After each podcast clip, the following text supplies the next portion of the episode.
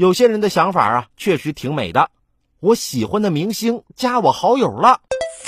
一所职业技术学院的在校生何某冒充迪丽热巴、陈赫等明星及其工作室，通过 QQ 在互联网上发布粉丝福利、充值返利等虚假信息，等着粉丝上钩。从何某和这些被害人聊天记录中可以看到，不少被害人是在校学生，其中两人被骗时均为十四周岁的未成年人，分别被骗三千八百元和一点三万元。近日，福建省厦门市湖里区人民法院审理了这起明星加好友案件。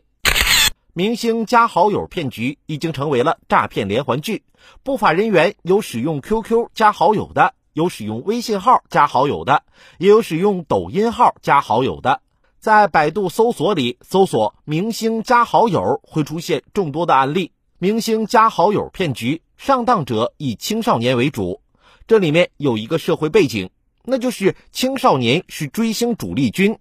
其实不仅是青少年，即使是中年人、老年人也不乏受骗者。去年媒体曝光的假靳东诈骗大妈事件，就是使用明星靳东的短视频号实施诈骗的。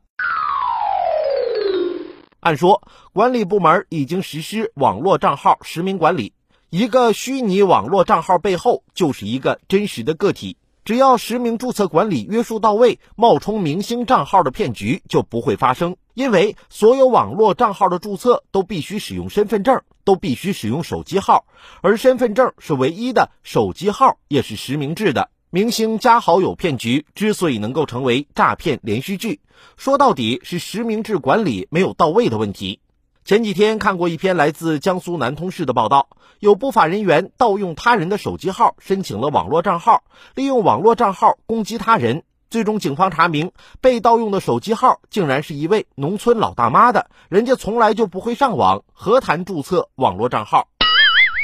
由此不难看出，明星加好友骗局主要是出在了实名制管理存在漏洞上，要么是平台审核睁一只眼闭一只眼，要么技术上存在漏洞。试问，骗子们的网络账号何以能够显示迪丽热巴、陈赫等明星及其工作室的头像？标志姓名，当然还需要关注的，则是青少年的盲目追星问题。有的粉丝为了偶像，甚至不惜一掷千金，深谙流量就是赚钱密码的骗子才有了市场。福建省厦门市湖里区人民法院经审理认为，被告人何某冒充身份骗取财物，已构成诈骗罪，其中部分被害人系未成年人，情节严重，决定判处何某有期徒刑三年，并处罚金。这是罪有应得，让明星加好友不再是诈骗连续剧，需要加强实名审查，使连续剧早点谢幕。